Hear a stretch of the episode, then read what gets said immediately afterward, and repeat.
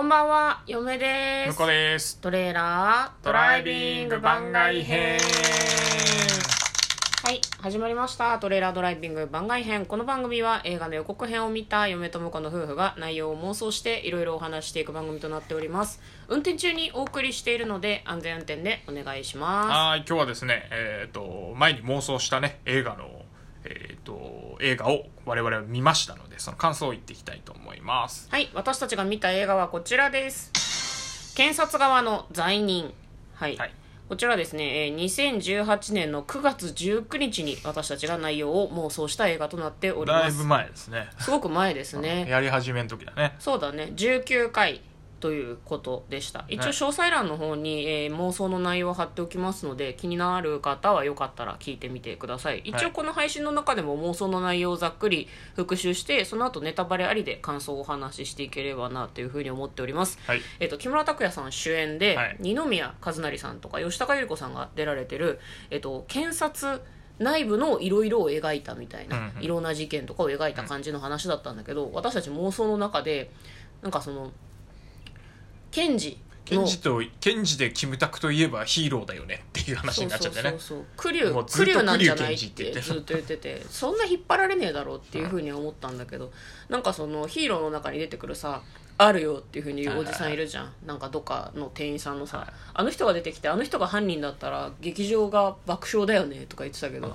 でもそれは自分たちでいやでもそんな軽い話じゃなさそうだよねっていう話はしてたよねだからまあそれは雑談としての妄想みたいな感じだったけどなんかハンニバル・レクターその羊たちの沈黙のハンニバル・レクターを引き合いに出して登場する松倉っていう名前の顔にあざがある怪しい男、うん。犯人容疑者の一人として登場する松倉がそのハンニバル・レクター的な役割を果たすんじゃないかっていう話をしてましたね。あの凶悪犯なんだけど、うん。あのこの、えー、と事件で引っ張るよりはちょっと協力しさせて、うん。あのその事件を解明するのに一役買ってもらおうと。そうそうそうそう。法取引みたいので、うん。あのその後何？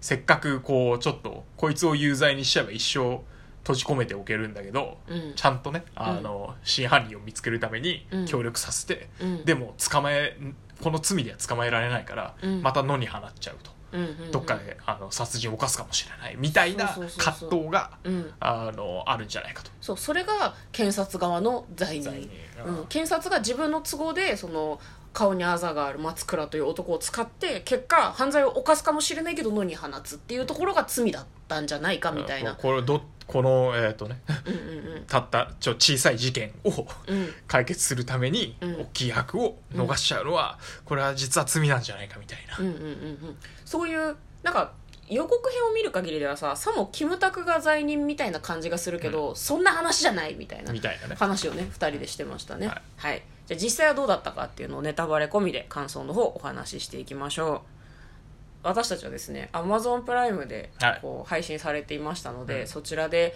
見たんですけれどもどうだったかね？あーうん。うんとにかくねあれだね。うん。ボリュームの差が激しくてね。うん。もともとあのなんか映画って、うん。アマプラとかあの DVD で見ても、うん。めちゃくちゃなんか音小さくないですか？いやわかドドラマとかうん。とち比べて、なんかすごい小声で喋ってる声が全然聞こえないんだけどその後大きい声で喋り出すとそっちはうるさかったりして。とかねあの演出の音楽がかかったりとかするとまともな音量になるんだけど、普通に喋ってる音っていうのがなんかこう聞き取りづらい。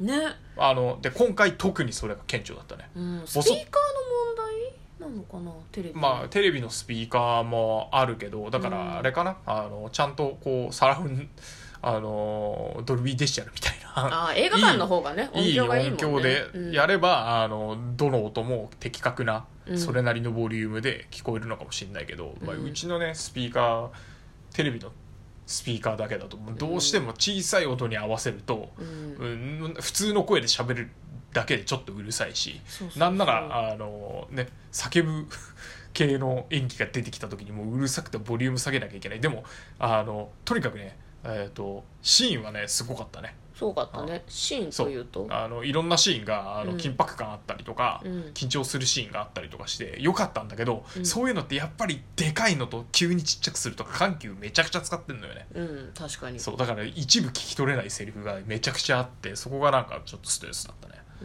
うん。ね、映画館で見てればそういうストレスは少なかったかもしれない、ね、だからあのーうん。これからご覧になる方はね、うん。あのーヘッドホン推奨ですああそうね、うんヘッドホンか、まあ、家族でご覧になるなら誰かそのリモコン担当を設置してその人がこう音量をこう小刻みに変えるっていうことが必要かもしれないね。なんかねあのー普通の映像流す時にちょっとなんか音音音量の調整とかってできねえのかなと思っちゃって。ねまあ、あとはネットフリックスとかはさ日本語でも日本語字幕つけられるから、うん。あれがあると結ああなるほどね。構音が小さくてもそう聞るっていうのこえるからはありかもしれない。そういう方法が私たち確認してないけど Amazon プライムでもしあるならうんうん字幕をつけてみるっていうのも一個方法なのかなと思います。ストレスなく見れるかもしれないですね、ん。そうだからもったいなかったのが多分、うん。その結構重要なセリフとかうん。を序盤なりあの何気ないところでうん。結構バンバン言ってたんだと思うんだけど、うん。そのセリフが全然入ってきてないから、うん。こうよくわかんないシーンが多いなっていう印象を持っちゃったのがちょっと残念だったね。そう伏線的なセリフをナチュラルに聞き逃してんだよね。喋ってることに気づいてないから、うん、あとまあ結構基礎知識がいるのかなっていうあー確かにね。感じはあったね、うんうんあの社会情勢とか検察の,、うん。あのいろいろとか、うん。そうだ今回はなんか冤罪とかがおそらくテーマだったんだけどそうだね。あんまりそこがあの重要なものなんだって分かるまで結構時間かかったよねそうだね。なんかそうなんだよな。こうキムタクが演じている名前なんだっけね？忘れちゃったね、はいキムタクが演じてるも最上さん。か。最上さん。っていう検事さんが昔自分が住んでいた寮の女の子が殺されてしまって、犯人が見つからなくて時効になっちゃったっていう事件をずっとこう心の中に持っていて、うん。それがトラウマなんだよねきっとね、うん。そのその犯人を挙げられなかった検察側がっていうのが。なんかそのエピソードが出てくるのが結構遅めで割とおなんか重要な情報が中盤に出てきたと思ってなんか嫁はちょっとその辺で、うん。おおおおと思ってちょっとと戸惑いを感じましたすごく強く。一応ね最初のうちにこうシーンとしては葛藤で入ってはいるんだけど、うんうんうん。そこがその事件とうん。つながってうん。でしかもキムタクスキムタクのその最上さんがうん。めちゃくちゃトラウマになってるんだっていうのがうん。なんか理解するまですごく時間がかかったって感じだよねそうなんか。出てはいたん出てはいた、うんうんうん。出てはいたんだけどそんなに思い入れがあるって思い入れありますっ思ていうのと、まあ多分つえっ、と起訴してつ起訴まで持ってけなかったっていうだけで犯人は間違いなくあいつなんだっていう確信を持ってるうん。その何理由とか。まだ学生だったから、そうだね。いくら時効になってたとはいえ、うん。まあ、入ってからずっと実は調べてたにしては、うん。あの現在の居場所をねうん。把握してるわけじゃなくてたまたま事件であれ？こいつっていう、うんうんう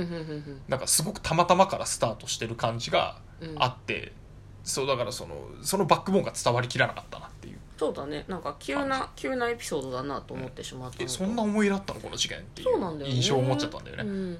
まあ、あとキムタクに関して言うとあれだよね。なんだっけ？どのシーンが印象的でしたか？あ僕はあのそうキムタクがもう完全ネタバレだけど、うん。あのーその松倉を有罪する有罪にするためにうん。真犯人を消そうとするんですよね、うんうんうん。うん。でそこであの初めて銃銃を使う。うんうん。銃を調達して銃で撃ち殺そうとするんだけど、うん。もうあの何？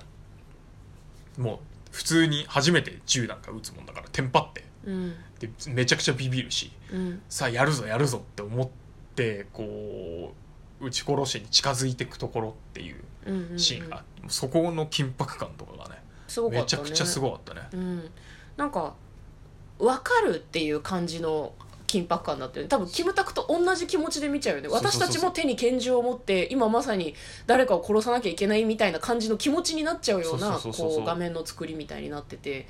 なんか緊張しましたねあのシーンがね。あれはすごかったね。うん、なんかその辺はねちょっとまああんまり気持ちのいいシーンではないけど、うん。たの楽しくというかぼ没入感がある感じで見られるかなと思います、そう。だからまあ映画館で見とくべきだったなと僕は思いましたねうただ嫁はねあの集中したりとか音を聞くっていう意味では映画館で見たかったけど、割と見どころが不快なシーンがメインだったのね、うんね。人を殺すのとかってさいやりたくないじゃんできれば。経験したくないことだけどとかね、映画館で見ちゃうとね。ニノさんがその松倉を追い込もうとうん。して、きあのめちゃくちゃ 怒鳴り散らすみたいなシーンがあって。て。それもね2分3分ぐらいずっと怒鳴ってるみたいなシーンで見応えはあったんだけどあれ映画館で見てたらこう体がすくむ感じじがすると思う。そうだね。深いってすごい思ってしまうのでなんか嫁は逆に 家で見てよかったなとちょっと思ったんだけど。まあ、あとはあれだねあのところどころなんかあの 舞踏が入ったりとか こうちょっと箸休めでもないんだと思うんだよ多分ね、うん。なんだけどもうそのなんか